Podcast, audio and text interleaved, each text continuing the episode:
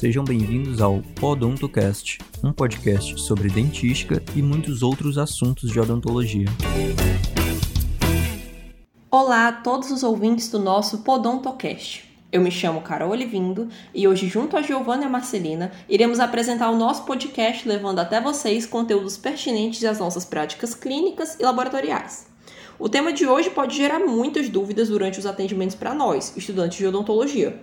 E foi pensando nisso que trouxemos até vocês essa discussão sobre sistemas adesivos. Os sistemas adesivos são materiais que revolucionaram a odontologia.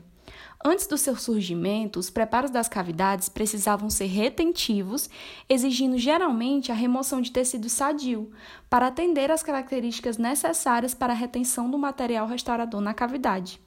E por conta do surgimento desses materiais, que são capazes de unir o material restaurador às estruturas dentais, que hoje os cirurgiãos dentistas podem trabalhar com técnicas minimamente invasivas, visando apenas a remoção do tecido cariado e até a remoção seletiva desse tecido, como nós vimos em episódios anteriores. Isso mesmo, os materiais adesivos, de uma maneira geral, trouxeram à odontologia mudanças de paradigmas e, de certa forma, praticidade. Hoje, no mercado, estão disponíveis inúmeras marcas e também muitos estudos científicos na área, já que os sistemas adesivos irão ser o importante denominador na qualidade, resistência e longevidade do tratamento restaurador. Para realizar essa união, são necessários três componentes principais: o agente condicionador, o primer e o adesivo. As características de cada um desses componentes nós vamos discutir mais à frente, pois antes precisamos lembrar que o nosso órgão dentário possui diferentes tecidos compostos de diferentes substâncias. Enquanto a adesão ao esmalte é duradoura e efetiva, a união resina-dentina constitui-se um desafio, visto que esse substrato é intrinsecamente úmido, tornando o procedimento adesivo mais sensível e mais crítico. Sim, Marcelina, e essa diferença na adesão entre o esmalte e a dentina está relacionada à composição desses tecidos. O esmalte é composto de cerca de 90% de minerais, sendo o principal a hidroxiapatita e 10% é água, enquanto a dentina é composta por 70% de mineral e 18% de material orgânico, enquanto 12% é água. Isso é o que nós aprendemos na histologia, lá no primeiro ano, e tem uma importância fundamental agora. A adesão do esmalte é muito mais confiável e duradoura, por se tratar de um tecido mais homogêneo. Já a dentina, por se tratar de um tecido naturalmente úmido, tem uma heterogeneidade maior e é um pouco mais complicado. E é um grande desafio dos sistemas adesivos é ter um sistema que funcione bem em unir o material restaurador a ambos os substratos dentários. Isso mesmo, Carol. E a união adesiva só será confiável quando executada sob rigoroso controle e um protocolo bem definido e executado. Com isso, para organizar algumas classificações dos sistemas adesivos, foram propostas modificações, como o agrupamento dos sistemas adesivos em condicionamento total, convencional e autocondicionantes. Essas classificações têm o objetivo de simplificar as técnicas de aplicação, já que as formulações dos sistemas adesivos foram sendo modificadas de modo que se tornassem altamente hidrofílicas e compatíveis com o substrato dentinário úmido. Sistemas adesivos convencionais são os sistemas que empregam o passo operatório de condicionamento ácido da superfície do esmalte ou dentina separadamente dos outros passos clínicos. Podem ser de dois passos: o condicionamento ácido e combinação de primer e agente adesivo em um único frasco, ou de três passos, que é condicionamento ácido, primer e agente adesivo em frascos separados.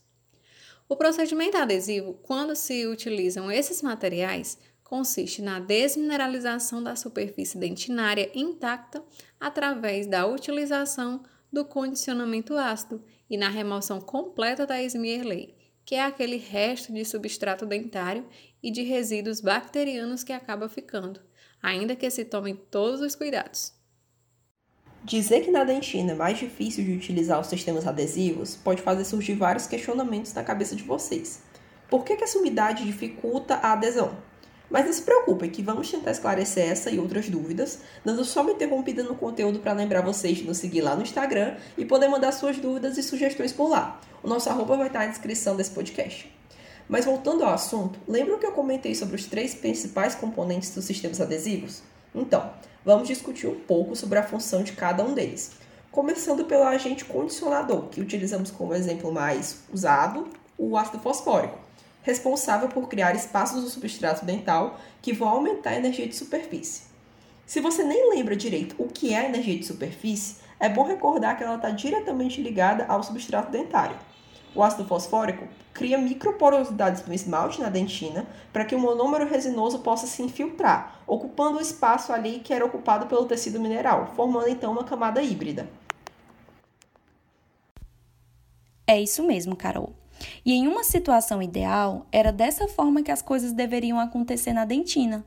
Porém, vamos pensar da seguinte forma: a dentina possui tecido mineral, que vai sofrer a ação do ácido e vai expor o material orgânico, principalmente as fibras colágenas.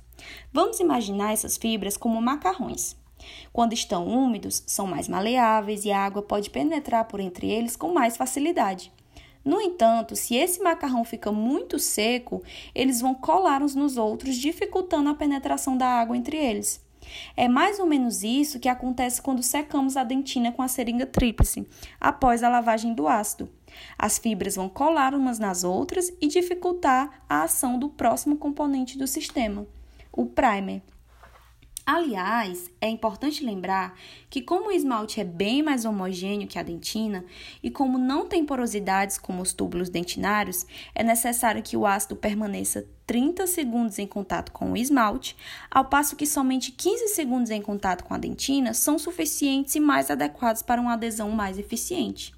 São 15 segundos em esmalte, aí completa na dentina por mais 15 segundos, totalizando 30 segundos para um e 15 segundos para o outro. O Prime é uma solução de monômeros resinosos diluídos em solventes orgânicos, que podem ser água, etanol ou, como é menos comum, mas também acontece, acetona. Ele corresponde a duas funções, hidrofílica e hidrofóbica, e por isso é chamado de monômero bifuncional. Já o adesivo tem somente função hidrofóbica, não contém solventes orgânicos e nem água em sua formulação. É composto por monômeros mais viscosos do que aqueles presentes nos primers, porém com baixa viscosidade em relação às resinas compostas, garantindo fluidez suficiente para que o adesivo possa penetrar na superfície preparada pelo primer. Nos sistemas adesivos convencionais, esses que aplicam ácido fosfórico para criar esse ambiente mais favorável para receber o adesivo, eles podem ser de dois ou de três passos. Os sistemas adesivos convencionais de três passos consistem em realizar um condicionamento ácido, depois aplicar um primer e posteriormente aplicar uma resina fluida fotopolimerizável, ou como nós costumamos chamar, o próprio adesivo. Já os sistemas adesivos de dois passos dispensam utilizar um primer com solvente separadamente e se utiliza logo um primer adesivo juntos no mesmo frasco. É isso aí. Os outros tipos de sistemas adesivos, como já dissemos antes, são sistemas adesivos autocondicionantes. Isso significa que eles não precisam da utilização do ácido fosfórico separadamente para conseguir tornar o ambiente favorável para a aplicação do sistema adesivo. Na realidade, quando criaram os primeiros sistemas adesivos, estes eram bem ácidos, com um pH próximo a 1.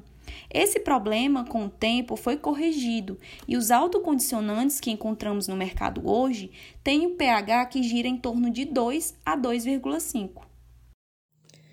Bom, como já dissemos antes, os sistemas adesivos convencionais removem a Smearley durante o processo de aplicação do ácido fosfórico e lavagem que realizamos depois. Isso acontece porque o ácido abre mais os túbulos dentinários, fazendo com que essa sujeirinha se solte mais facilmente.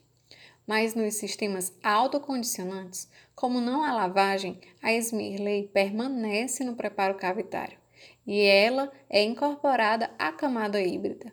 Isso corrige um erro que a aplicação de ácido fosfórico causa ao longo do tempo. E vocês sabem qual é, meninas? Sim, sim. O problema é o papel do ácido fosfórico e até onde ele vai. O ácido fosfórico desmineraliza mais ou menos até 8 micrômetros da sua aplicação em dentina, por dentro dos túbulos dentinários. E a camada híbrida, já contando com o primer e o adesivo, tem mais ou menos uns 5 micrômetros, como nós já falamos antes. E o ácido vai ter essa ação de abrir os túbulos dentinários e expor suas fibras colágenas. Isso vai fazer com que esses 3 micrômetros que fiquem restantes entre a camada híbrida e o limite de desmineralização do ácido fosfórico sejam de matéria orgânica. Essa matéria orgânica vai ser responsável, então, pela degradação do tratamento restaurador ao longo do tempo. E assim como os sistemas adesivos convencionais, alguns sistemas adesivos autocondicionantes também podem ser divididos em passos, mas nesse caso de forma mais simples. Existem os de dois ou de apenas um passo. Os sistemas adesivos autocondicionantes de dois passos têm o primer e a resina aplicados separadamente. Já o de um passo tem tudo incluso dentro de um único frasco que irá ser aplicado diretamente no preparo cavitário, fotopolimerizado e está pronto para receber a resina composta. Aliás, é preciso que vocês entendam o que é a camada híbrida. Podemos definir que ela vai ser a camada formada pela dentina e o adesivo depois do condicionamento ácido, ou seja, uma mistura do polímero do sistema adesivo com o colágeno presente na dentina.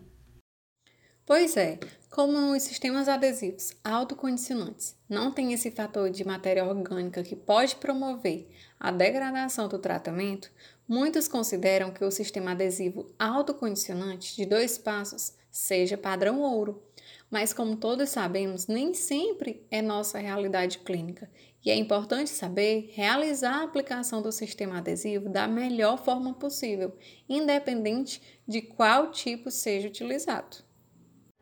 E por fim, ainda temos mais um tipo de sistema adesivo chamado sistema adesivo universal.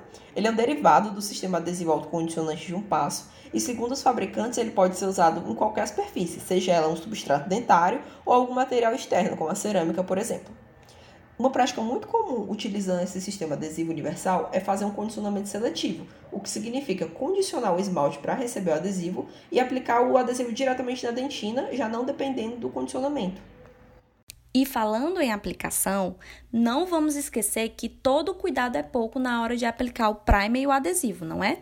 Essa aplicação que fazemos com o microbrush, que é um tipo de pincel que espalha na cavidade, serve para manter tudo onde tem que estar primer, adesivo e, consequentemente, o material restaurador, como a resina composta, por exemplo.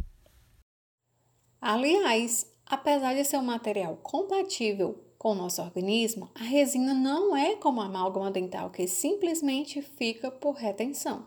Sem a nossa cola, o sistema adesivo no caso, não tem como ela se manter na cavidade. E apesar das possíveis falhas serem muito pequenas, é muito importante que se tome bastante cuidado para que elas não aconteçam, aplicando de forma ativa cada um dos componentes do sistema adesivo muito bem, tanto no fundo do preparo cavitário quanto nas paredes circundantes.